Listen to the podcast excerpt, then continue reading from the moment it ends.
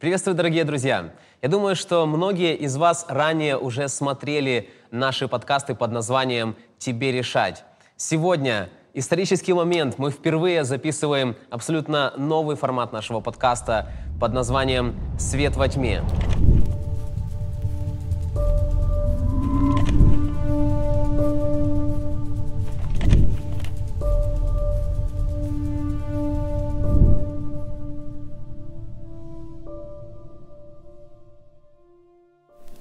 Почему так? Почему такое название? И почему мы решили отделить один подкаст от другого? Дело в том, что на подкастах «Тебе решать» мы разбирали более практические темы, и будем их разбирать, безусловно, в дальнейшем. Здесь же мы взяли темы более э, богословские, очень серьезные, но в тот же самый момент также практически и невероятно интересные, но просто как-то у меня лично, как у автора данного подкаста, ну, язык не поднялся, как бы в итоге говорит вот тебе решать, хотя свобода выбора, безусловно, она остается э, за вами. Друзья, сегодня мы будем разбирать удивительно интересную тему о триединстве божества, о Святой Божественной Троице. Вы знаете, что есть немало споров на эту тему, есть те, кто верит в это, есть те, кто нет. Сегодня мы будем разбирать интереснейшие вопросы э, с нашим дорогим гостем Игорем Ильичем, э, пастором церкви, доктором теологии, э,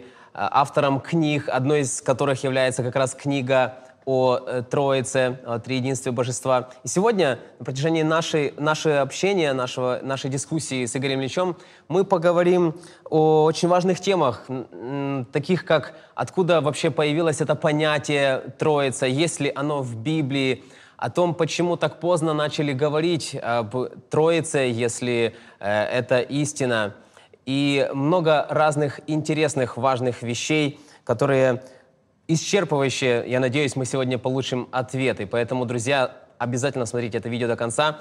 Ну, Игорь Ильич, э, для меня большая честь и радость сегодня, что вы с нами. И я бы хотел начать наше общение с очень, мне кажется, принципиально важного вопроса – вот мне, как молодому человеку, в первую очередь необходимо понять, для чего мне все это нужно. Ведь тема действительно богословская, и вот с точки зрения практической, в моей простой христианской жизни, что мне дает вот осознание э, триединого Бога? Кто такой есть Бог Сын, Бог Отец, Бог Дух Святой? Как вы бы ответили на этот вопрос? Э, ты знаешь, Олег, многие думают так же – они считают, что это чисто теологический вопрос, и пусть себе там богословы скрещивают копия об этом вопросе. Нам-то что от этого? Главное, некоторые говорят, это доктрины церкви, такие э, сатериологические, спасающие, практические. А это многим кажется такой умозрительный вопрос, философский вопрос. Что нам э, от этого? Но ты знаешь, на протяжении служения я понял, что Э, когда сатана хочет уничтожить веру человека, он не бьет по мелочам, как правило. Он старается ударить в те места, благодаря которым все здание духовности нашей, оно уничтожится. Поэтому он бьет по двум таким, э, с моей точки зрения, очень важным вещам. Это кто такой Бог и что такое церковь. Если ему удается а, одно из этих вещей уничтожить или исказить, тогда все остальное начинает рушиться. Э, те, кто все-таки отстаивает, что э, доктрины практически важнее, я мог бы сказать просто. Э, иудеи времен Христа, они праздновали субботу. Они возвращали десятину даже с Тмина, из Аниса. Они э, воздерживались от нечистого так, что даже мы не способны э, к этому настолько. Но Христос говорит, они не знают ни меня, ни моего Отца. Оказывается, что понимание правильное Бога, оно влияет на правильное понимание доктрин. Если ты не знаешь Бога, тогда десятина – это просто э, вынужденный такой подать возвращение. Суббота – это просто не делай, не ходи. Там, нечистое – это просто, чтобы ты прожил на 8 лет дольше. А если ты знаешь Бога, то э, доктрины по-другому начинают звучать, и понимание совершенно э, другое. Э, с сатериологической, то есть с точки зрения спасения человека, это тоже очень важный вопрос. Поскольку если Христос просто когда-то сотворенный в веках, например, то кто тогда нас спас? Сотворенное существо? Если Дух Святой – это просто какая-то безликая энергия, то, э, то есть многие так и говорят, это никто, то каким же образом Христос оставляет Духа Святого как единственного посредника между Богом и людьми? От чего зависит спасение? Поэтому э, сегодня мы хотели бы говорить о вещах э, теоретических, с одной стороны, но с другой стороны, без правильного понимания которых мы будем искаженно понимать и другие вещи. Более того, Интересно, что правильное понимание Бога, оно э, оказывает влияние и вообще на межчеловеческие отношения. Например, если я знаю Бога как исключительно справедливого, я буду также вести себя со своей женой, только по справедливости, никакой милости. Также буду воспитывать своих детей. И мы с тобой понимаем, как отцы, к чему это приведет.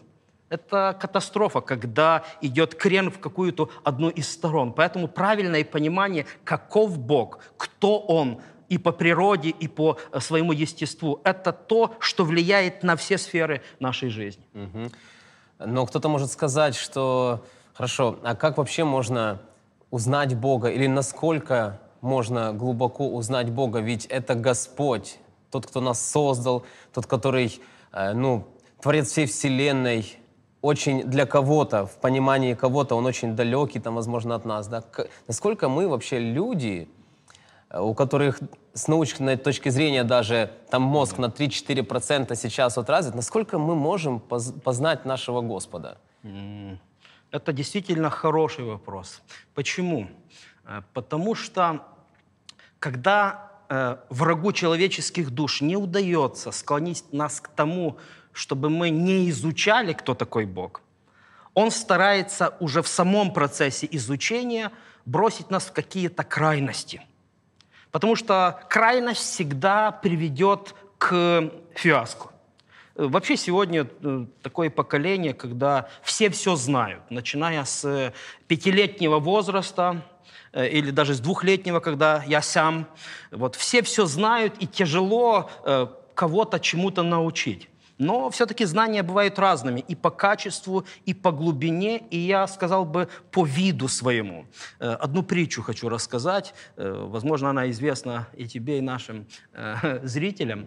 Когда через реку переправлялся один молодой профессор, он должен был э, на той стороне сделать какие-то исследования. И поскольку дорога была длинная, он начал разговаривать с лодочником и говорит, а вот это- этот закон вы знаете, а вот эту теорию вы знаете? Лодочник говорит, впервые вообще слышу. Скучно стало профессору. Он говорит, слушайте, ну вы вообще полжизни потеряли, ничего не знаете. И он, поскольку ему стало скучно, прилег там и дреманул. И вот тут разыгралась э, буря, лодку начала шатать, и она начала протекать и перевернулась.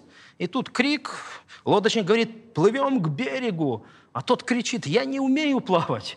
И каким-то чудом этому лодочнику удалось до- дотянуть несчастного этого молодого профессора к берегу. И говорит, знаешь, я действительно много чего не знаю. Есть вещи, э, вследствие которых ты потеряешь полжизни. Но есть вещи, от которых вся жизнь твоя зависит. Так вот, есть знания в любых сферах. Все знать невозможно, и мы э, все это прекрасно понимаем. То есть мы можем быть дилетантами во многих сферах. Но э, нужно научиться вычленять и знать главное. Главное. Потому что без главного все остальное не будет э, иметь особого значения.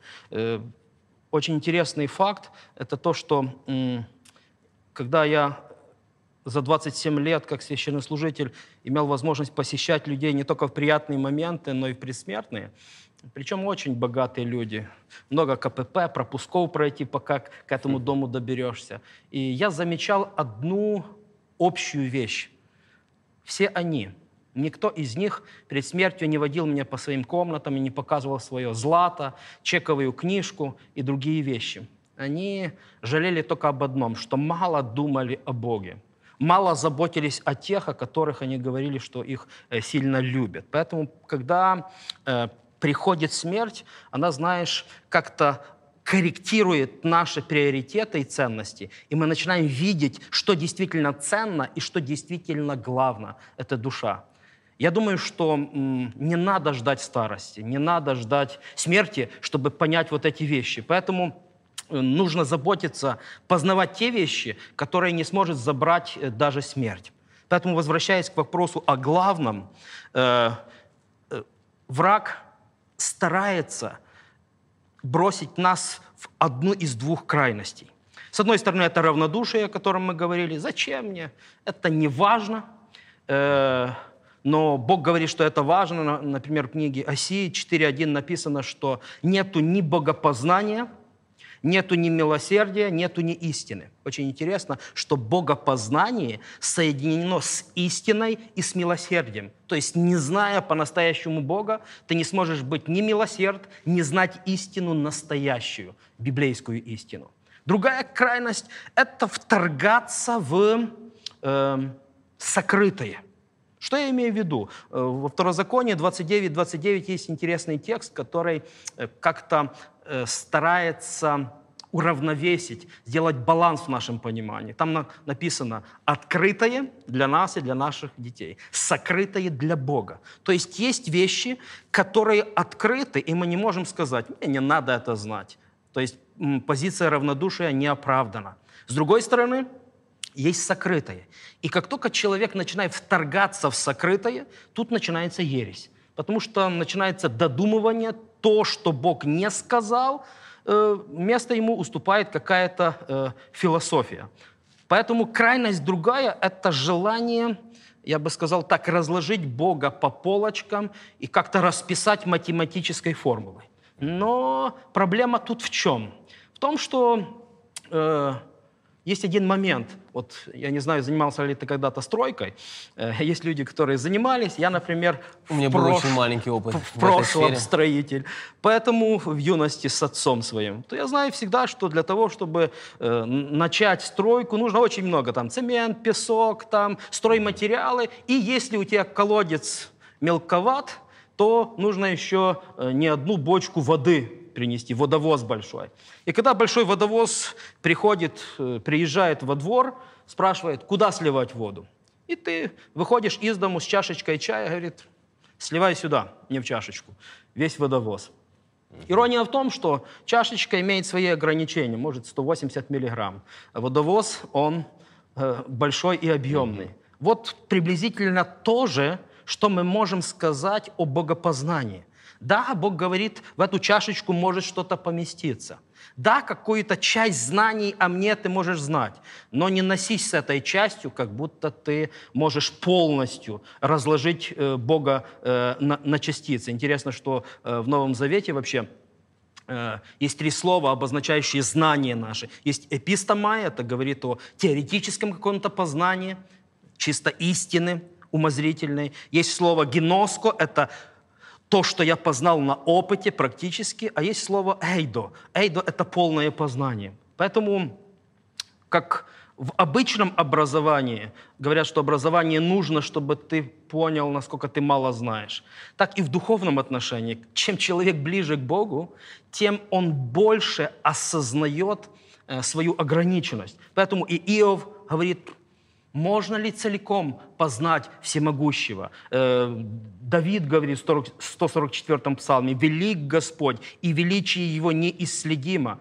Великий богослов Павел говорит, «Как непостижимы судьбы Его и неисследимы пути Его» в Римлянам 11 главе. То есть великие люди, близкие к Богу, развитые умом и богословием, они понимали свою ограниченность. Поэтому, когда человек впадает вот эту в другую крайность и начинает вторгаться в то, что Бог э, пожелал сокрыть, это одно из двух. Или это неосведомленность о безграничности Бога, то есть человек видит вершину айсберга и не знает, что на самом деле 9 десятых где-то там внизу. Mm-hmm. Или э, часто это может быть гордыня. То есть, когда я полагаюсь э, на свой ум, как на последнюю непогрешимую инстанцию. Поэтому э, обобщить этот вопрос я хотел бы вот таким моментом. Один э, человек очень мудро сказал, если ты полностью опишешь Бога, ты сам станешь Богом. Почему? Потому что только что-то высшее и умнее может описать что-то низшее и то, что попроще. Да, то есть, насколько я понимаю, э, все-таки вот искать Бога и пытаться его понять, это правильно и необходимо по вышеперечисленным причинам, которые были, но при этом э, ну, обязательно нужно помнить, кто мы есть, да, и кто Бог. То есть... Понимать свою ограниченность. Да, да. То есть не переходить линию, когда то, что Бог желал открыть, оно наше. Но если оно не открыто, то мы входим в сферу, где э, наша философия может привести нас к искажению. Хорошо, но тогда напрашивается такой весьма логичный вопрос. Если мне нужно вникать и пытаться познать то, что я могу познать, то разве вот это вот уровень осознанности, уровень, скажем, не осознанности даже, а уровень э, вот ума, да, он же у всех людей разный. И, может быть, кто-то попросту скажет, что, ну, мне это не открыто, ну, не, не получается. Mm-hmm. Вот это очень сложная тема, триединый Бог. Я лучше, наверное, вот просто не буду в это верить, потому что мой разум, ну, не схватывает То есть я не понимаю глубину этого, этой темы, да? да, сли- сильно тяжело для меня. Я не понял, я не верю. Если ты заметил, вот в последние, возможно, столетия, начало нашего столетия, э, за середину прошлого столетия, очень популярна позиция не столько атеизма, как позиция агностицизма. То есть позиция «я не знаю». Я не знаю. Э, Иногда действительно это хорошая позиция, чем утверждать то, о чем ты не знаешь. Но с другой стороны, иногда это лукавство. Потому что так удобнее сказать «я не знаю, есть ли Бог». Я не знаю, каков Он. Э, Я всегда говорю, многие говорят, например, что э, я не могу избрать церковь, потому что слишком много церквей. Я говорю, слушай, если ты э, идешь на рынок, и там ты видишь, например, 30 видов печенья, то ты так из, из недели в неделю ты уходишь домой голодным, потому что говоришь, так много, я не могу ничего избрать. Ты же что-то избираешь, ты же что-то пробуешь, ты же что-то исследуешь, чтобы потом принять решение, оставаться на этом или пробовать что-то лучшее. Поэтому э, сегодня модна э, позиция, модной является позиция, что э, я не верю в то, что я не могу постичь умом. Но это не совсем так. Это, опять же таки, может быть от нашей неосведомленности. Например, многие из нас, они используют электроэнергию, даже вот сейчас у нас подсветочка красивая и так далее. Но Стараюсь. многие ли из нас, они могут расписать все схемы, схемы электрические, все формулы и так далее. Или мы пользуемся планшетом, компьютером. Мы можем разобрать и собрать? Да, мы можем. Говорит, разобрал, собрал машину, еще и осталось. Да, поэтому, поэтому тут не так просто. А мы же пользуемся и светильниками, пользуемся планшетами, хотя не понимаем до конца внутреннего строения. Э, Но мы скажем, но есть мастер, который это знает. Да, конечно, конечно, это правда. Но есть явления даже в этом мире, которые и до ныне при нашем веке развития э, неизвестна природа их никому. Например, природа света. Что такое свет вообще? Мы ходим, пишем, двигаемся, читаем э, благодаря свету. А что такое свет? Вот и до ныне э, ученые, они скрещивают копья и спорят об этом. Одни говорят, э, это волны, волновая теория так называемая, другие говорят, это кванты, корпускулярная теория. И они между собой находятся в некотором противоречии. Но это не мешает простым людям продолжать пользоваться светом. Миллиарды людей пользуются светом и не говорят, я этого не понимаю, природа этого не изучена до конца, я это отвергаю. Видите, в обычной жизни мы пользуемся многими вещами, э, природу которых мы не знаем и, возможно, и до смерти и не будем знать. Даже это еще вопрос, э, если полнее ответить, не только вопрос знаний, но это и вопрос доверия. Э, не знаю, ты, наверное, много раз летал э, самолетом. Не так много, как хотелось бы, но, но, но летал. да, приходилось. летал. Вот э, я уверен, что перед тем, как э, войти в самолет, э, ты проверил, э, во-первых, все приборы, исправны ли они. Потом потребовал книжечки все у пилотов, у, у главного, в стюардесс. То есть все проверил лично и только тогда вошел в самолет. Если бы я знал, что так можно было. Нет, Э, конечно. Понимаешь, многие вещи, которые мы делаем, садясь в самолет, в поезд, даже в автобус, в такси, мы воспринимаем верой. Мы доверяем, что действительно это квалифицированные э, специалисты. Мы просто поверили. Или поверили, как один шутил, говорит, меня очень успокоило, когда я узнал, что э, летчики, они заслуженные мастера парашютного спорта. То есть в случае чего они, они, смогут, они смогут спастись. Это шутка, но многие вещи, которыми мы пользуемся, и мы просто воспринимаем на веру, что это так. Почему же тогда в духовной сфере мы иногда говорим, что все нужно расписать до деталей? Есть вещи, которые, эм, которые Бог откроет нам только, э, только вечность, только вечность. Поэтому что нам делать, если обобщить? Очень просто. Вникать в то, что постижимое, то, что открыто, и довериться Богу в том, что Он посчитал нужным э, сокрыть, что нам пока знать не обязательно. То есть христианин это не тот, некоторые считают, что христиане это те, кто э, верят в, в плоскую землю там, и так далее. То есть все алогичное. Нет, абсолютно. Христиане это те, которые с открытыми глазами ходят, и многие законы природы, э, они были открыты в прошлых веках людьми, которые были искренние христиане. Но они понимают границу. Вот ту границу, которую провел Соломон, когда сказал, э, «Надейся на Бога всем сердцем своим и не полагайся на разум твой». Э, там притчи 3.5. И многие на этом заканчивают. Но Библия не была разделена сначала на стихи, она была цельным текстом. Поэтому если прочитать продолжение мысли, там написано «Во всех путях своих познавай Его, и Он направит стези твои». То есть смотри, какой прекрасный баланс. Бог говорит – не надейся на свой разум, как на последнюю инстанцию, он ограничен, но познавай его на путях своих, то есть есть вещи открытые, и тогда ты мудр будешь в своем выборе. Вот там слово «яшар» означает, он исправит твои жизненные пути, тебе будет легче идти по жизни. Прекрасно. Прекрасно. Но, Игорь Ильич, смотрите, есть серьезная проблема.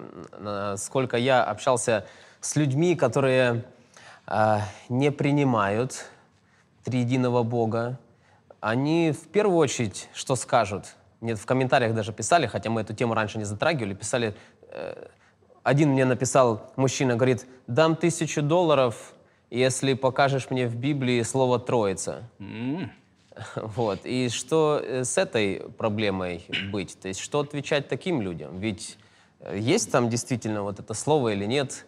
Я не находил, честно сказать. Да. Плохо искал. Тысячу долларов не выиграл. Вот какой шанс, пожалуйста, адресок и телефончик мужчины.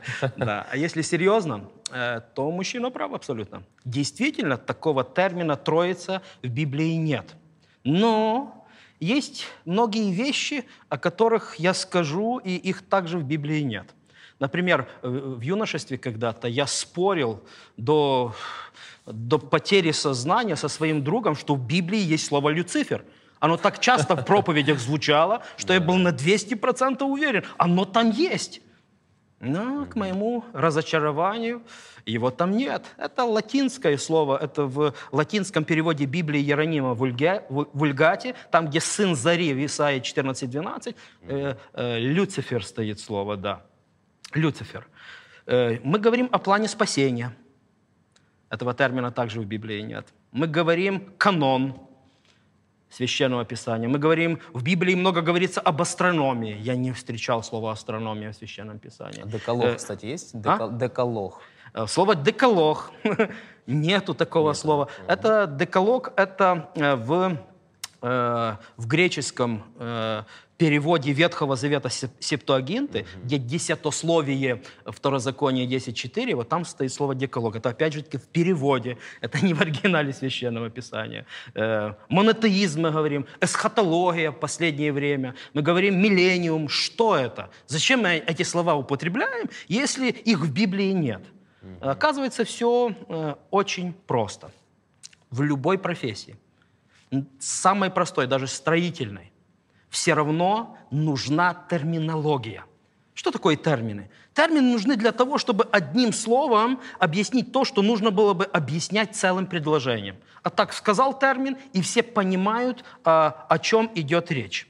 Например, в компьютерной сфере там браузер, джойстик, мышка.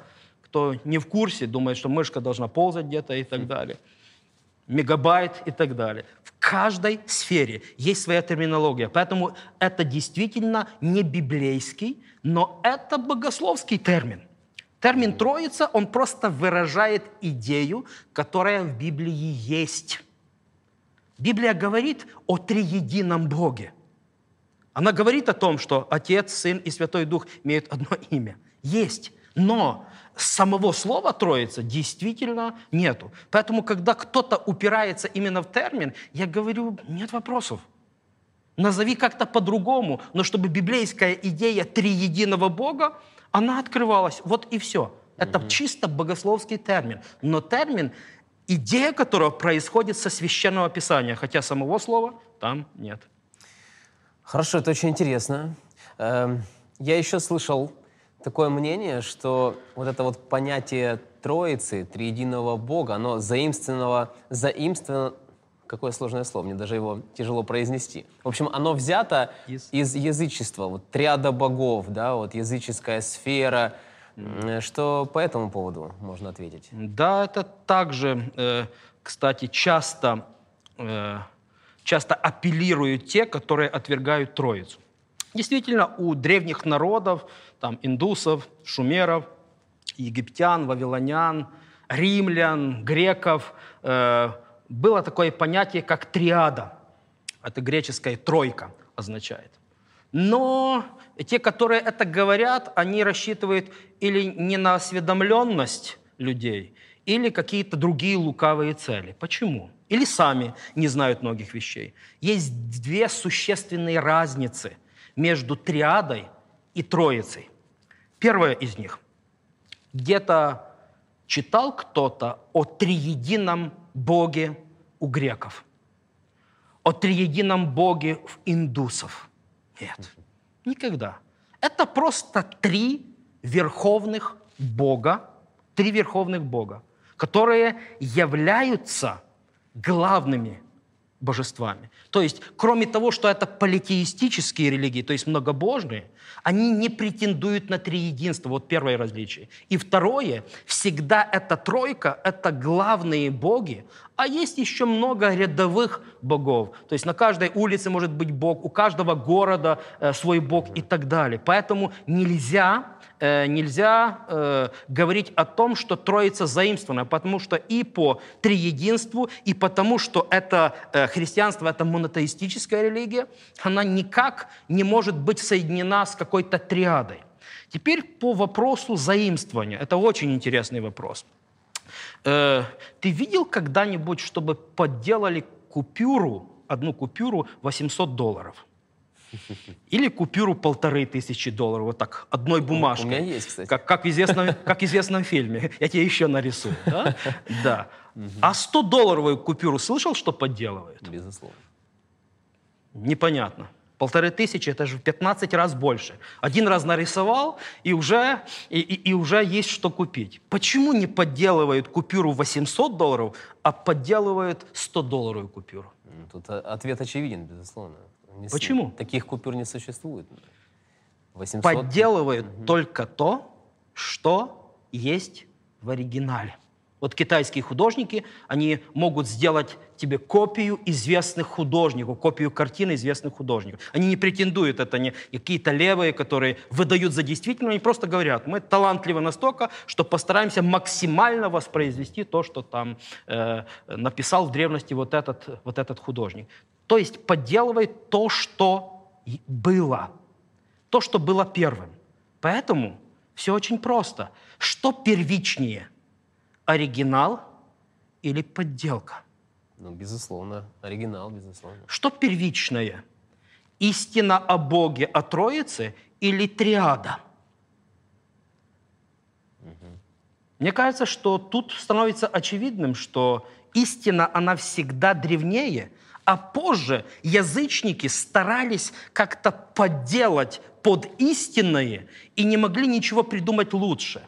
Э, когда-то известный апологет э, Клайв Льюис, он говорил о Троице и о других тайнах, которые есть в Библии, следующее, что если бы Бога придумали люди, Троицу придумали люди, они бы придумали что-то попроще – а не три, един. Вот это сложно понять простому человеку. Поэтому триады, перевернем этот треугольник, то есть правильно его поставим. Триады – это заимствование и искажение идеи Троицы, а не Троица – это заимствование, э, заимствование триад богов. Э, очень важно, э, завершая ответ на твой вопрос, еще один нюанс у меня всплыл в голове. В языческих народов есть очень много рассказов, например, о потопе. Есть рассказы о рождении от девы. Есть рассказы о воскресении Бога. Например, там э, воскресал боги Таммуз и Азирис и Ваал. Почему резали себя пророки? Чтобы воскресить Бога, разбудить его, чтобы он начал действовать. Есть рассказы о пришествии Мессии и даже о конце мира – Поэтому вопрос прост. Давайте откажемся от всех этих библейских истин, потому что они где-то есть еще и у других народов. Но мы же не говорим, что рождение от девы – это миф христианский. Мы же не говорим, что э, второе пришествие Христа – это миф, потому что и в других народов было. Мы говорим то, что даже исследователи многие считают, что если у многих народов есть похожие сюжеты и мифы, то происхождение этих одинаковых или чуть отличающихся сюжетов и мифов, под ними лежит реальная история, которая просто обросла мифическими деталями. Поэтому и третья вещь, когда мы говорим э, в контексте триад и троицы. Сначала была троица, триединый Бог – а потом язычники придумали что-то свое более примитивное. За их искажением стояла реальная история с Богом таким, каков он открыт в Священном Писании. Потрясающе. Ну, это действительно очень интересно. Это действительно очень интересно. Но тут следующий вопрос тогда у меня возникает. Игорь Ильич, смотрите. Э, вот пускай я, конечно, не профессор, но с логикой у меня более-менее в порядке.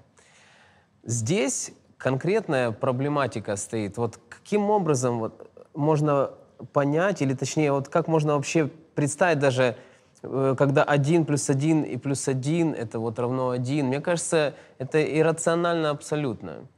Э, ну, я говорю как тот человек, который именно так размышляет, да. Э, вот что ответить человеку, который говорит вот так вот, это абсолютно нелогично, это иррационально, опять же таки, еще раз, я этого не понимаю, да. значит, это не есть правда. Да, действительно. Э, кто-то говорит, что троица – это плохая математика. Ну, да, я 2, говорю, плюс, 2 плюс 2 – это 4, никто да. спорить не будет. 1 плюс я говорю, плюс зачем? Зачем плюсовать, если Бог триедин? Умножай.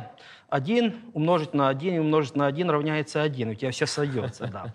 Но это, это если в виде шутки. А если в виде э, серьезного э, чего-то, хотел бы сказать такую вещь очень интересную, что действительно огромный вклад в развитие антитринитаризма, то есть людей, которые не верят в Троицу, внесли сами тринитарии.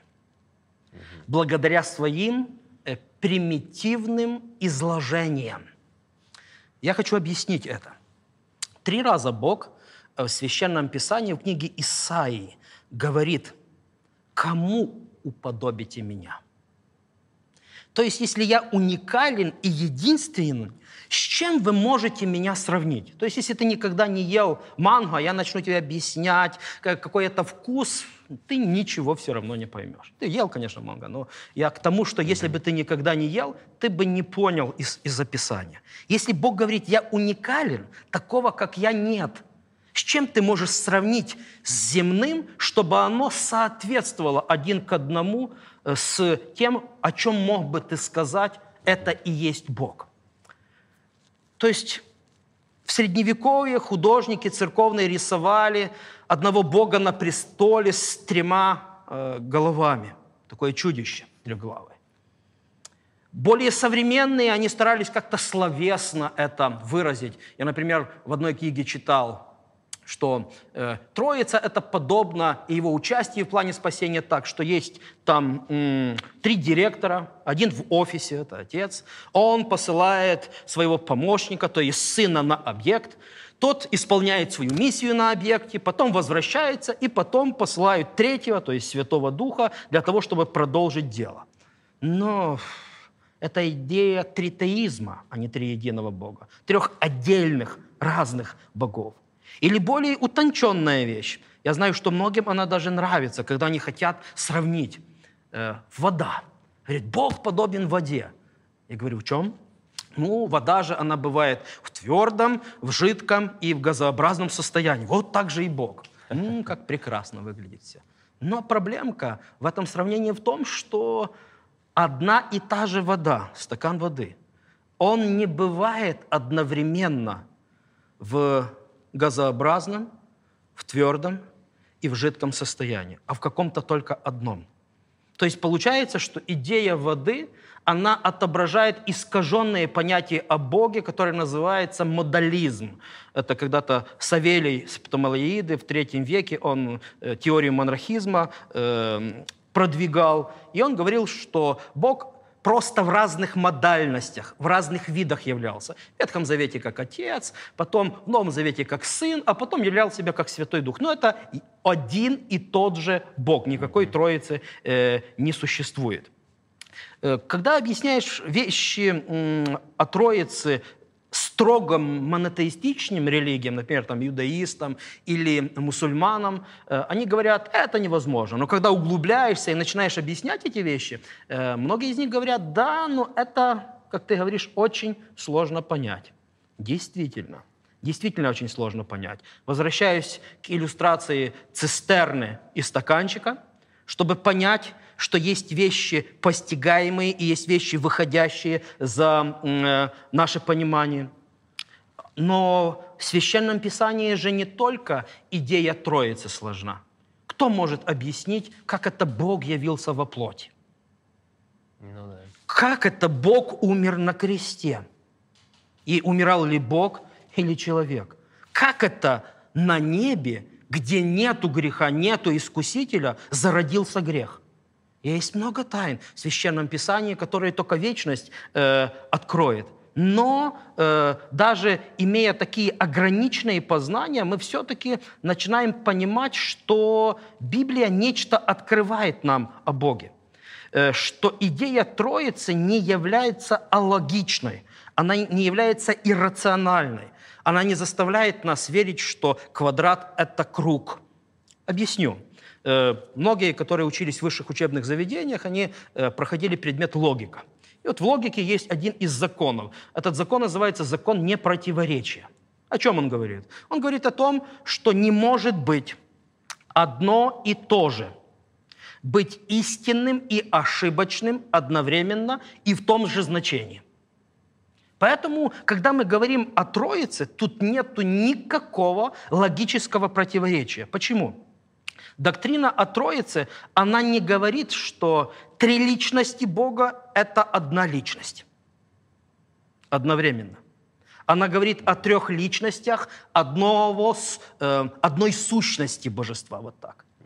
Э, то есть библейский догмат не свидетельствует о трех сущностях в одной – Потому что между сущностью, природой Бога и ипостасью, личностями есть э, некоторая разница. Поэтому Бог одновременно является и множественным, и э, единым.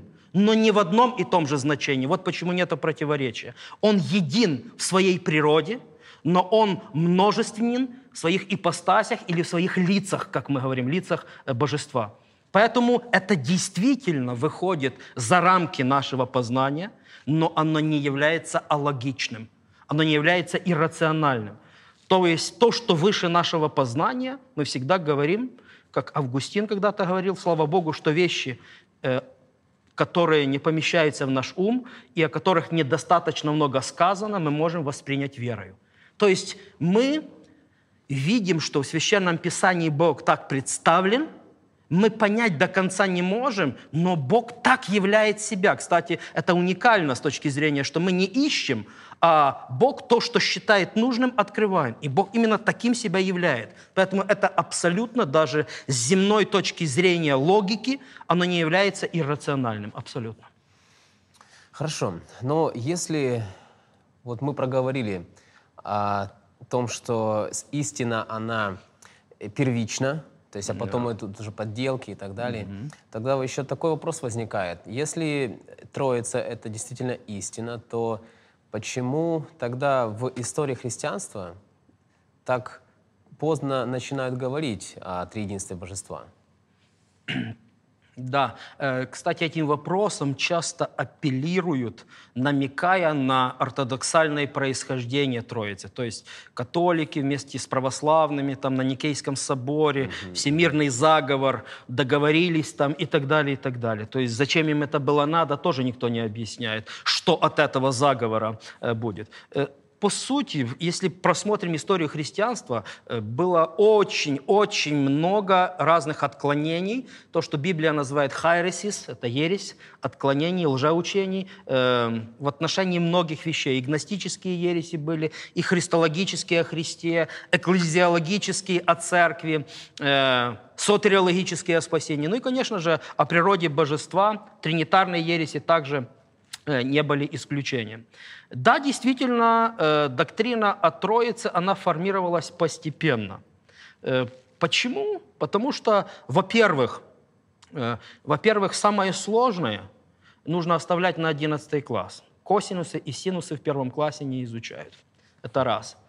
Конечно же, если взять историю как таковую, то хотел бы разочаровать тех, которые говорят, что только уже позже Тертулиан ввел этот термин. Нет, уже в 189 году такой был Феофил Антиохийский, епископ Антиохии. Он же в послании к Автолику говорит о Троице. Это 189 год нашей эры. То есть это за минимум за 140 лет до Никейского собора.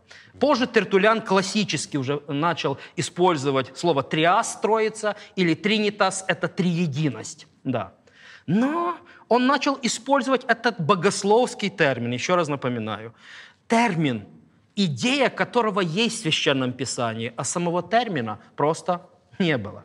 Поэтому почему так поздно, отвечая на этот вопрос, три простых момента я хотел бы обозначить. Первое, есть причина богословская. Э, ты знаешь, я, э, когда писал свою книгу, я писал о Троице книгу тогда, когда уже начали возникать антитринитарные ереси.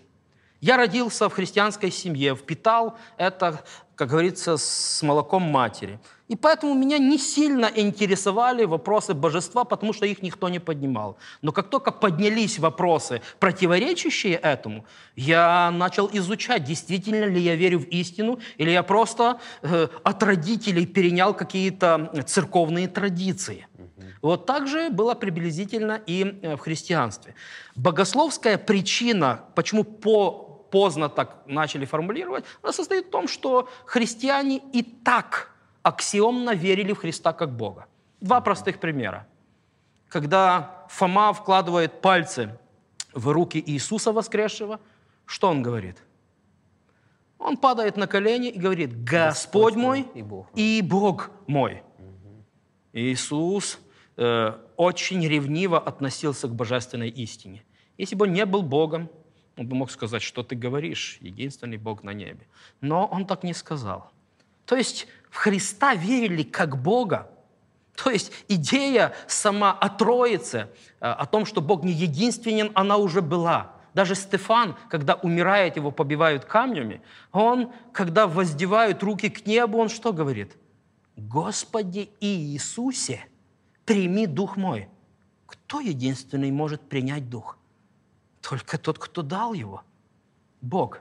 Поэтому богословская причина состоит в том, что хотя не было разработано на уровне церкви так доктринально вопроса Троицы, сам момент христиане верили, в том числе в божественность Иисуса Христа. Вторая причина – это историческая. Она также э, серьезно влияла. Э, мы же знаем о том, что с самого зарождения христианства, христианство было гонимо. Амфитеатры, кресты и другие вещи, страшные вещи. Когда не было возможности собраться христианам и разрабатывать спокойно доктрины. Это было страшное время, когда нужно было выжить э, среди, с, среди страшных гонений и проповедовать воскресшего Спасителя. Ну и третья вещь – это апологетическая, о которой я вспоминал. Противодействие, оно вызывает защиту.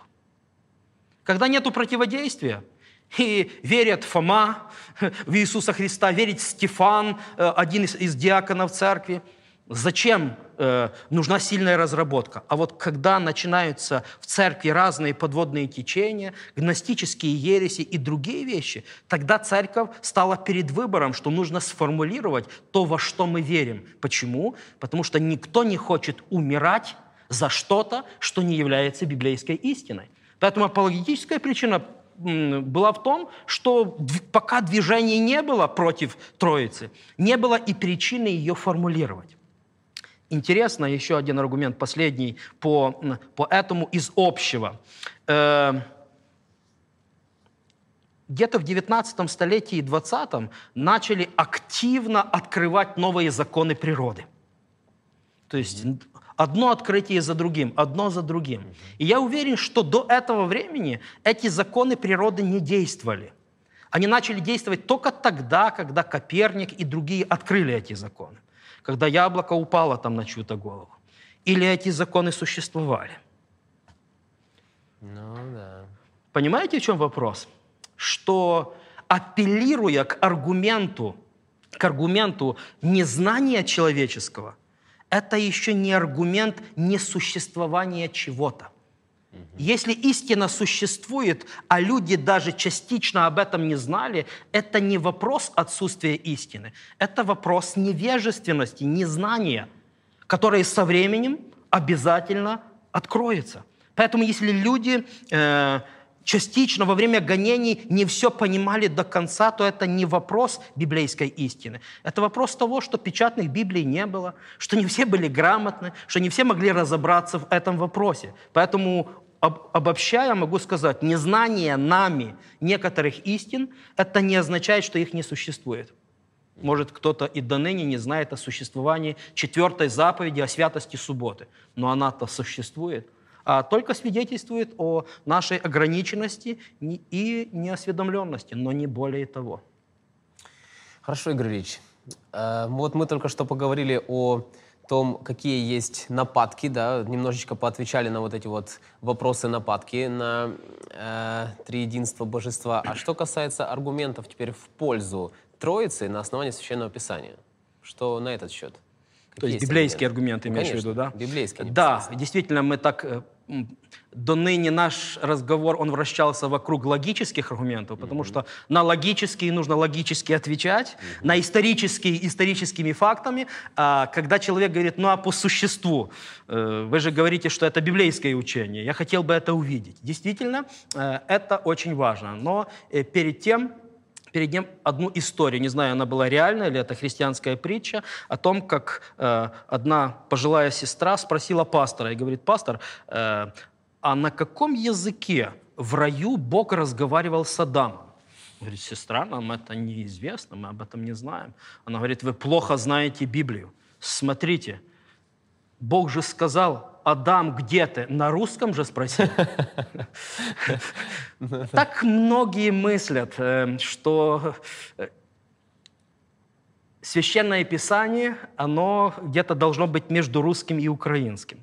А на самом деле Священное Писание пришло к нам на древнееврейском, Ветхий Завет, и части на э, арамейском, и на древнегреческом. Поэтому есть некоторые вещи непереводимые на русский язык, иначе они будут искаженно понимаемые. Я чуть-чуть э, ниже об этом скажу.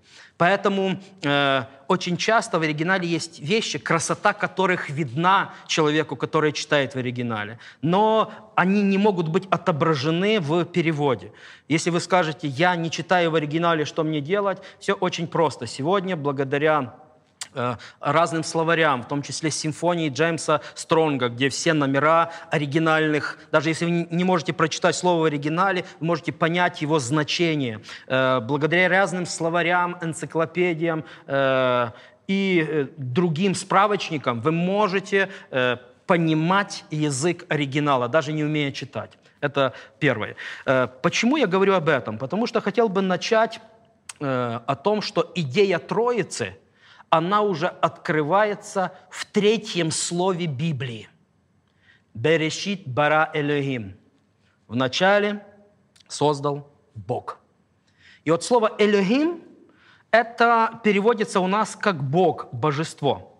Но дословно, если перевести слово Элохим, то это множественное число, мужского рода слово. Им окончание говорит о множественном, о множественном числе. 2602 раза в отношении Бога употребляется слово «элохим». Или чуть меньше, потому что иногда слово «элохим» употребляется и по отношению к лжебогам, э, созданным э, руками человеческими. Единственное число – это «эль» и «элоах» очень похож на слово «Аллах» арабское. Mm-hmm. Да. Они действительно с семитских языков, поэтому э, похожи.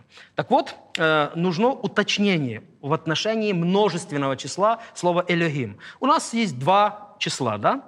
Две числовых формы. Единственное число и множественное. Единственное – это один, все то, что два и выше – это множественное. В еврейском языке э, по-другому. Там есть единственное число, есть двойственное число, и то, что три и больше – это множественное. Так вот, э, слово «элохим» — это множественное число, то есть как минимум три.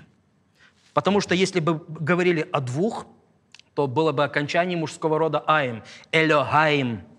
Но такого слова в Библии нет. То есть те, которые... Э, есть еще одно ответвление — есть жесткие антитринитарии, единственность Бога, и есть антитринитарии, которые э, называются бенитаристами. То есть они верят в Бога Отца и Сына, но отвергают Святого Духа. Так вот, э, хотел бы к их разочарованию сказать, что слово «элегаем» – два Бога, двое Божие, э, такого слова в Священном Писании нет. Но более 2600 раз слово «элогим», что значит э, как минимум три. Да. Когда мы говорим о множественном числе от слова «бог», Э, то есть такая версия, которую некоторые э, разрабатывают ее, э, как будто это называется плюралис маестатис, то есть множественное число величия, то есть величественное «мы». Это как будто мы Николай II повелеваем. Вот, mm-hmm. Типа вот что-то такое. Э, как, или когда да, должностное лицо о себе так говорит, или к нему обращаются на «вы» и говорят вот так же в отношении Бога. Э, я не хотел бы детально на этом останавливаться, поскольку эта теория очень натянута. Почему? Потому что это средневековые традиции «мы», или недавние традиции, стараются, э, поздние обычаи, стараются вернуть в те века, где это не было принято. В израильском народе так это точно. Мы нигде не встречаем, чтобы мы Езекия повелеваем. Такого не было. Традиции такой не было. Это поздняя традиция, поэтому это искусственно э, стараются обычаи древней культуры подогнать к, к поздним средневековым э, традициям. То, что э, Элегим – это не множественность величества, а множественность количества – Извините, это сложный термин, но я его объясню. Я чуть ниже обязательно объясню.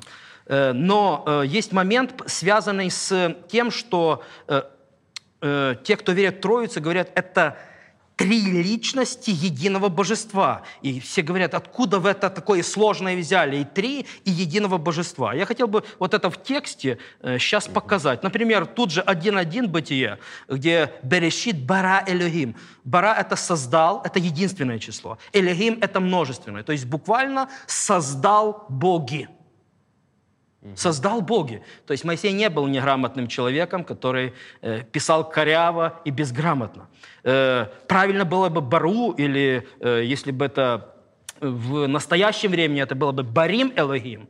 В 26 тексте, когда сказал Бог, Вайомер Элогим, опять же, сказал глагол единственное число, Элогим множественное число. Э, и таких примеров с прилагательным, там, Элогим цадык, то есть э, боги праведный, когда одновременно есть момент и единства, и множественности. Э, эти вещи очень-очень-очень часто встречаются. Это то, что касается самого титула, потому что некоторые богословы, они даже ну, ошибочно говорят, э, имена Бога таковы, и начинают там Эль Элохим. Эль Элохим – это не имя Бога, это его титул. Есть еще один момент, который используется против против Троицы, это то, что я мог бы назвать символ веры. Это в Второзаконии 6, 4, 5. Ребенка с малых лет учили этому. «Шма Израиль, Яхве Яхве Эхад». «Слушай, Израиль, Бог твой, Бог един есть». Как и красиво говорят, это звучит. Да, это вообще mm красиво звучит, и оно звучит, кажется, антитринитарно. Mm-hmm.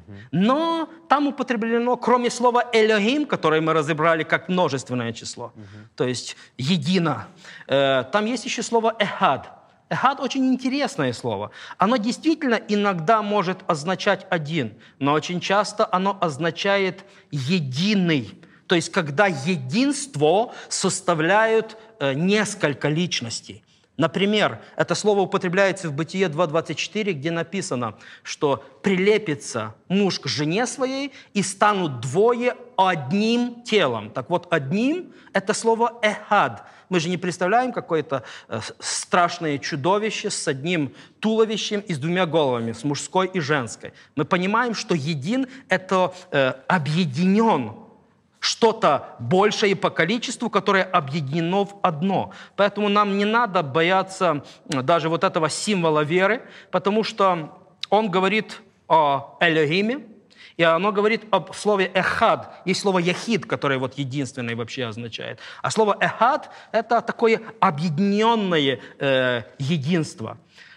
Когда объединяются несколько, а не одна личность. Да, mm-hmm. поэтому вот так интересно. И таких текстов есть много. Например, когда разведчики несли одну гроздь винограда, то одна кисть — это эхад. Кисть одна, но на ней много ягод винограда числа 13 глава. Угу, угу. Хорошо, Игорь Ильич, пока я слушал ваш исчерпывающий ответ, я вот думал, вы так это красиво все говорите действительно. Я вот, например, несмотря на то, что изучал богословие, вот я не смог э, постигнуть язык оригинала, ну так, чтобы вот им нормально оперировать. И куда уж говорить о тех людях, которые просто искренне верят в Бога, но они, в принципе, ну это вот не их э, Э, сфера, да, они не, не хотят или не могут попросту по разным причинам освоить язык оригинала. Может ли в таком случае человек э, тогда вот размышлять действительно и приходить к каким-то выводам по поводу Троицы? Да, это вопрос очень интересный, потому что многие говорят, ну, знаешь, ты знаешь язык оригинала, э, откуда я знаю, что ты меня не обманываешь? Может, ты просто подогнал э, свою веру. Ну под библейский текст. Это действительно э, непросто, если ты не знаешь этого предмета и думаешь, а может, тебя обманывает хотел бы перед тем, как перейти к аргументации библейской, вспомнить, когда мы говорим о сложности божества, и о духовных вещах, то э, должны понять, что даже земные вещи, они также сложны. Э, например, Э, есть такой вопрос, задают детям. Штаны – это единственное число или множественное? Хороший, хороший вопрос. То есть не по словоформе, а именно по существу. Это единственное или множественное число? Одна девочка сказала так, говорит, вверху штаны единственное число, внизу множественное. Так вот, если мы о земных вещах не всегда можем однозначно говорить, то тем более, когда мы вторгаемся в духовную сферу, и тем более, когда мы э, вторгаемся в сферу Бога. Э, действительно, если человек не владеет языком оригинала, может ли он э, в русской, в украинской Библии увидеть вот то, что, э, о чем мы сегодня говорим, что божество – это не единственный Бог, а больше личностей божества. Конечно же, конечно же. Кто записывает, пожалуйста, Бытие 1.26. Когда э, написано «И сказал Бог, Элохим, сотворим человека по образу нашему и по подобию нашему. Кто-то между собой разговаривает. Конечно же, те, которые не верят Троицу, он говорит, это Бог говорит с ангелами. Подождите. Это разговаривают между собой личности, для которых важно вот эти две вещи контекстуальные. Первые. Говорят те, которые могут создавать бара – маленькая вставка. Берешит бара Элохим – создал. Есть разные слова для э, слова «создал». Есть «аса» слово – это то, что э, творить, но то, что Бог передал и человекам такое свойство. Например, взять заготовку, сделать деталь, да, из чего-то сделать что-то. Но слово «бара» – это чаще всего означает сделать из ничего что-то. Это исключительно прерогатива Бога, который может вызвать к бытию. Поэтому Поэтому э, это говорят личности, которые могут бара. Поэтому мы спрашиваем, если кто-то говорит, что это ангелы, могут ли ангелы из ничего сделать что-то? Мы говорим нет, потому что это атрибут Бога. Только Бог э, э, может это сделать. И другая вещь. Тут определено слово «сотворим человека по образу и подобию нашему». Целем и демут. Образ и подобие должны быть соответствующие. Извините за грубую аналогию, но ничего лучшего не придумал. Может, Олег придумает. Может ли человек сказать собаке, сотворим что-то по образу и подобию нашему? Ну, никак. Ну, да. ну, никак, потому что и образ, и природа, и подобие у них совершенно разные. Поэтому этих уже двух аргументов достаточно, чтобы понимать, между собой разговаривать равно божественные личности – которые говорят, создадим человека по образу и по подобию нашему. Еще один текст можете записать. Э, Бытие 2.18. «Сотворим помощника, соответственного ему». Опять же множественное число, где э, написано «сотворим» множественное число. Э, дальше, 3.22. «Вот Адам стал как один из нас». Это вообще один из нас, познав добро и зло. Понимаете? То есть божество получается и единственно, и множественно, потому что он один из нас. 11.7 бытие. «Сойдем и смешаем языки». И еще один текст, чтобы не утомлять вас многими текстами. Исаия 6.8. «Кто пойдет для нас?» Бог обращается к Исаии. Для нас множественное число. Э, кстати, и в Новом Завете есть э, немало случаев, когда Иисус о себе говорит «мы» с Отцом. И это очень раздражает всех. Но мы об этом поговорим в следующем подкасте, э, в следующей встрече, поэтому сейчас я касаться этого не буду. Mm-hmm. Поэтому, э, видите, самое важное, что мы должны здесь подчеркнуть, что когда Бог говорит о себе, Тут нету намека на величие, э, на множественность величия. Просто он о себе говорит «мы». Угу. А тут именно речь о множественности количества. То есть между собой божественные личности, они общаются. Поэтому тут уже частично мы ответили на вопрос, который выше задавали, да. Интересно. Друзья, вот вы это все слушаете, и сейчас Возможно, э, те, которые опровергают, опровергали ранее или до сих пор опровергают, вы, пожалуйста, пишите свое мнение э, по поводу услышанного уже. Мы, конечно, сейчас будем продолжать. Если вы что-то знаете вопреки, пишите обязательно в комментариях. Мы будем стараться собирать эту информацию, отвечать на ваши вопросы. Э, ну, а мы движемся дальше. Игорь Ильич, я вот еще о чем подумал. Вот мы только что сказали, разобрались в том, что Элохим еврейское — это множественное число три и больше. И я вот так вот без калькулятора даже себе прикинул, что после трех есть еще множество цифр. Четыре, пять, шесть. Почему не пятиединый Бог? Почему не десяти единый? Именно три. Почему так? Да, это, это вопрос очень хороший, потому что множественность предполагает от трех. Да, я, кстати, слышал теории конкретно вот э, на Ютубе даже, говорят, что вот это Элохим, это вот мно- многобожье как таковое, в принципе. Типа есть вот- политеизм может быть оправдан, да? Да, да, да, Мгм. вот они даже с этой стороны Да. оправдывают. Э, Вы знаете, вот если бы мы не имели священного писания, мы могли бы думать все, что угодно. Потому что философская мысль, она конца и края не имеет. Да. Э, Мы уже к тому дошли, что уже философы некоторые сомневаются, существуем ли мы вообще. То есть то, что мы существуем, мы существуем или нет, или это что-то иллюзорное.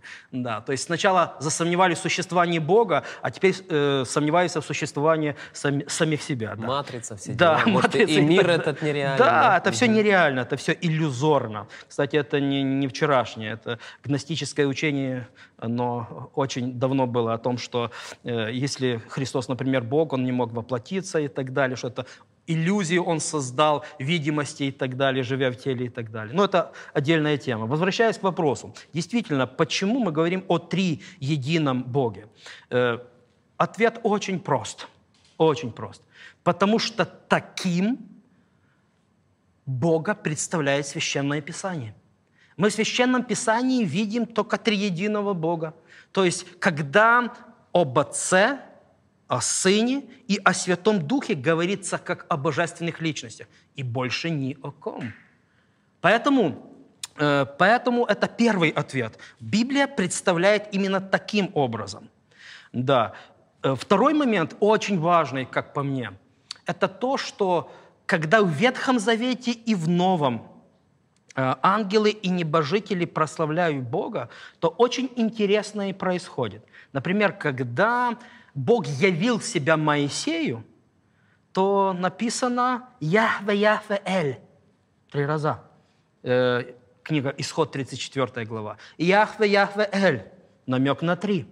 Дальше, когда мы видим Исаию, который видит э, небесный престол и ангелов, поклоняющихся ему, Серафимов, мы видим, что они, когда прославляют, они говорят «Кадош, Кадош, Кадош, Яхве Цебаот». Они прославляют Бога и говорят «Слава, слава, слава». Они говорят «Свят, свят, свят», если точнее быть, Яхве Цебаот. Три раза. Почему три? Некоторые говорят, что они просто так восхитились и вот так прославляют много раз. Но я знаю, что э, некоторые наши современники, когда хотят прославлять Бога, то они 45 минут могут одну и ту же фразу просто в разных, э, в разных звучаниях. А это три и остановились. Может, это случайность, что они только трех триединого Бога славят. Проходит от Исаии больше 600 лет, и Иоанн видит также божественную славу, небесное видение, 4 глава книга Откровения. И когда небесные существа поклоняются Богу, и опять же таки, хагиос, хагиос, хагиос, кюриос, хотеос, хопантократор. Опять же таки, на греческом языке уже, но опять же таки, свят, свят, свят. Господь Бог Вседержитель. Опять же, только три раза. Поэтому это не случайность, когда в Библии что-то э, повторяется несколько, э, несколько раз. Поэтому, когда мы говорим сегодня о божестве, мы можем говорить только то, что нам открыто. То есть я не хочу, по примеру многих, выйти за рамки того, что нам открыто. Бог показал равнобожественность Отца, Сына и Святого Духа. Я в это верю, потому что это открыто. Небесные существа прославляют триединого Бога три раза. Я в это верю. А больше, э, о большем я не могу говорить, потому что это будет домысливание того, чего нет. Хорошо. Э, У меня есть очень серьезный вопрос. Один. Я его даже в виде исключения прям прочитаю дословно, э, потому что он касается имени Бога, э, такого как имя Бога Яхве. Да, мы знаем, что в Священном Писании э, в Ветхом Завете истинный Бог Яхве. наиболее часто фигурирует, да, вот под именем Яхве. Существует ли в Священном Писании упоминание о более чем одной божественной личности Яхве? Да, это вопрос э, очень, очень, очень э, и непростой, но, с другой стороны, открытый в Священном Писании. Действительно, когда мы говорим слово «Бог», это в Ветхом Завете слово «элюгим» или слово «эль» или «элюах» реже, то под этим именем Бог может открываться и истинный Бог, но и лже-боги, созданные руками человеческими, то есть те, что называются идолами, они также могут э, называться Элехим. Термин, может быть, употребляем. Но... К этому, кстати, да. апеллируют очень многие э, сторонники э, очень многие те, кто опровергают э, да. Троицу, они говорят, вот посмотрите, тексты, я помню, даже да, мне присылали. абсолютно верно, текст. абсолютно верно. Но если возле слова «элегим» или «эль» стоит имя Яхве – это уже определяющее, что речь идет об истинном Боге, а не просто о богах. Как мы сегодня можем писать Бог с большой буквы,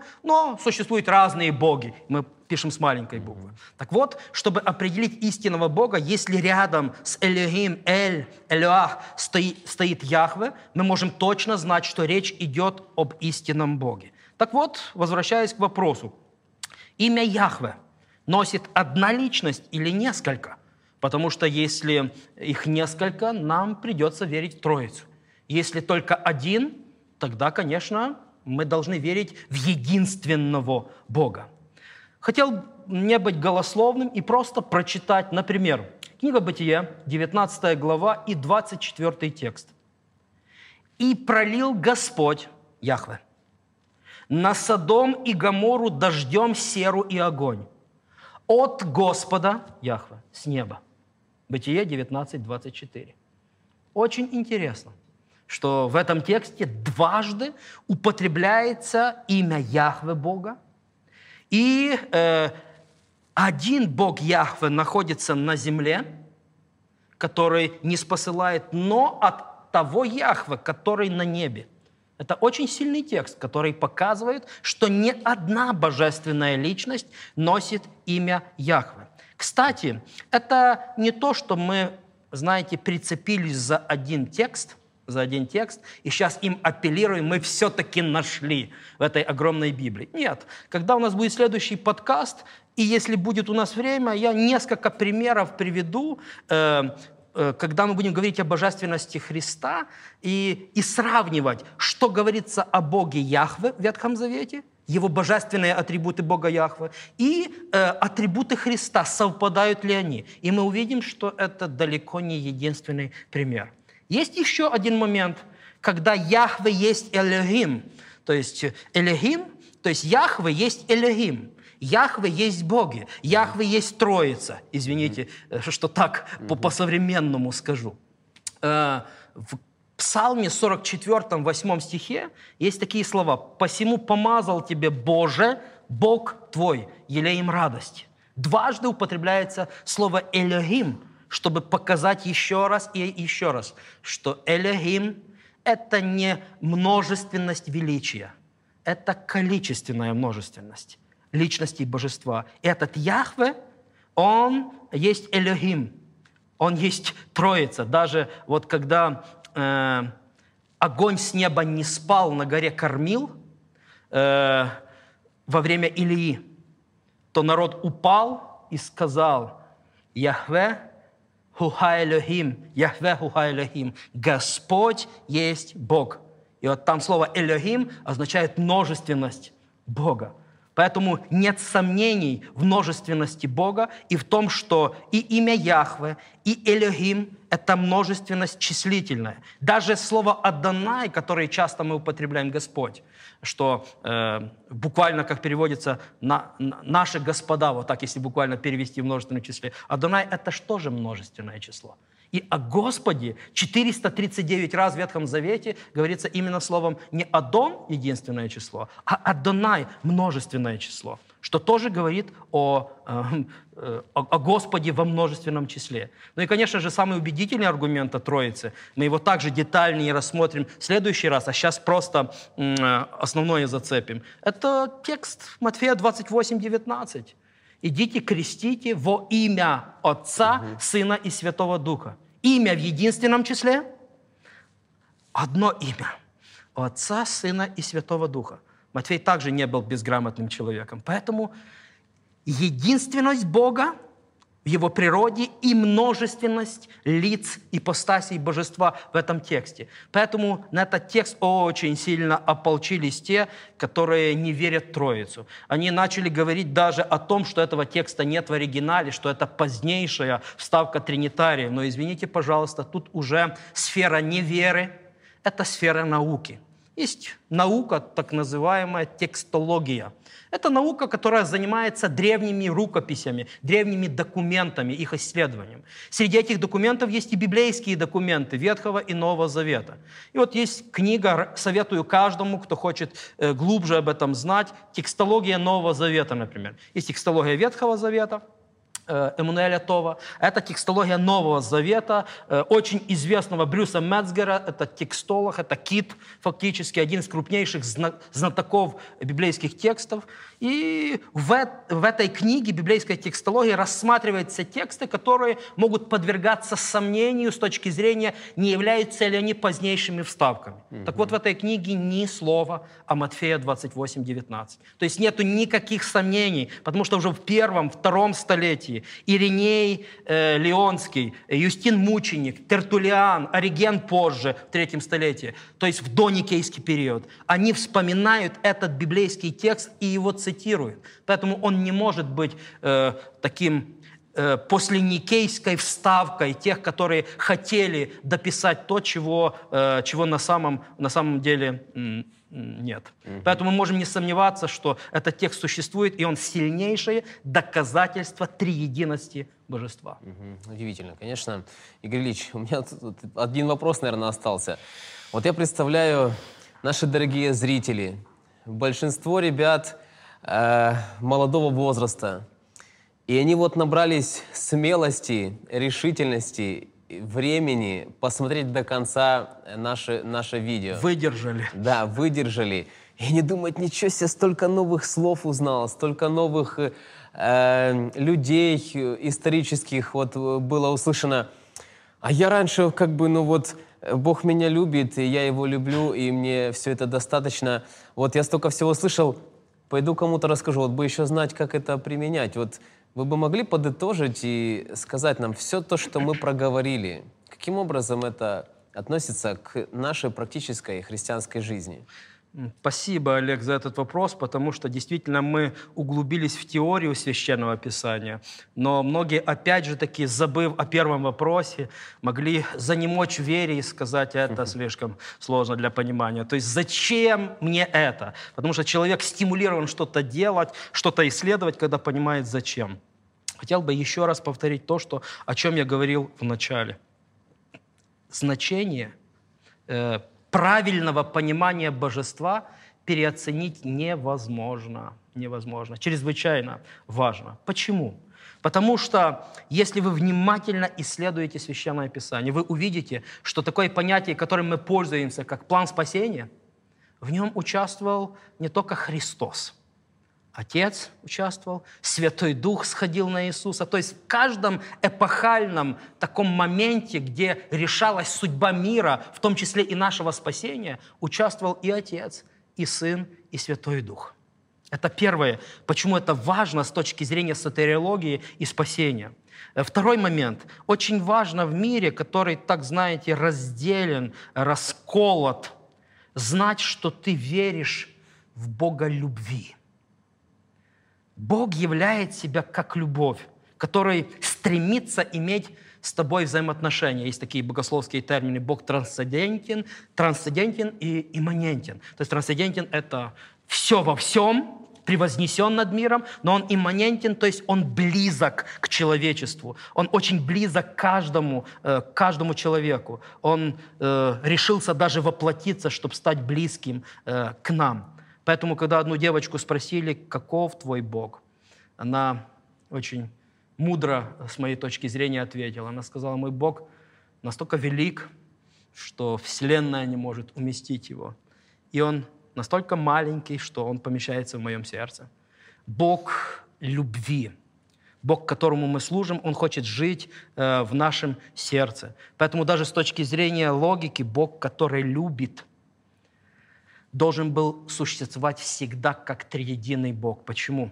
Потому что любовь, которая не имеет то есть, допустим, что, когда, что Сын когда-то был создан в веках, а Дух Святой – это просто энергия, то на кого должна была бы в веках, когда еще никого не было, быть направлена любовь mm-hmm. Божья? На кого? Или было такое время, когда Бог не был любовью? Это абсурдно думать. Бог всегда был любовью. Поэтому нас это э, поддерживает в том отношении, что Бог он имеет отношение любви и в самой Троице, потому что написано, Отец любит Сына, Сын любит Отца и так далее. И он способен вот эту любовь проявлять ко всем сотворенным существам, к ангелам, к небожителям, к нам, несчастным грешникам. Он проявляет безусловную любовь. Поэтому понимать, каков Бог – и внутри Троицы, и э, в проявлении к человечеству чрезвычайно важно. Поэтому, обобщая, я мог бы сказать только одно – Библия не доказывает Троицу, потому что некоторые говорят, Библия доказывает Троицу. Я говорю, извините, но Библия даже не доказывает существование Бога. Она констатирует факт. Бог есть, Он Творец. Э, Библия не доказывает даже процесс творения. Она говорит, вот так э, творение происходило. Э, но когда мы углубляемся в библейский текст, то, что нам открыто, нам открывается именно триединый Бог. Бог Элягим, который един эхад в трех личностях, в Отце, Сыне и Святом Духе, который равно божественный. Вот все то, что я мог сказать. Спасибо большое. Спасибо большое, Игорь Ильич. Дорогие друзья, очень интересно то, что мы в последующем подкасте нашем будем разбирать, там будут еще более интересные Э, темы, которые вас волнуют, наверняка мы будем говорить о божественности Иисуса Христа, мы будем говорить о божественности Святого Духа. Сейчас хотелось бы вам сказать, что мы имеем вот такую замечательную книгу, автором которой является наш дорогой гость Игорь Ильич, э, «Святая Божья Троица». И, э, друзья, мы две таких книги разыграем сегодня для того, чтобы выиграть книгу. Вам необходимо написать комментарий – под этим видео, и один получит книгу тот, кто наберет больше всего лайков под своим комментарием. Вторую книгу получит тот, кого мы выберем самостоятельно, э, рандомно из всех присутствующих комментариях под данным видео. Друзья, пускай Господь вас благословляет, пускай Господь дает вам мудрости, вдохновляет изучать Его Слово. С вами был подкаст «Свет во тьме». Я, пожалуйста, призываю вас подписываться на наш канал, призываю вас рассказывать о нем вашим друзьям, потому что мы будем разбирать еще очень-очень много интересных тем. Поэтому, друзья, желаю вам всего наилучшего, Божьих благословений. До новых встреч! thank you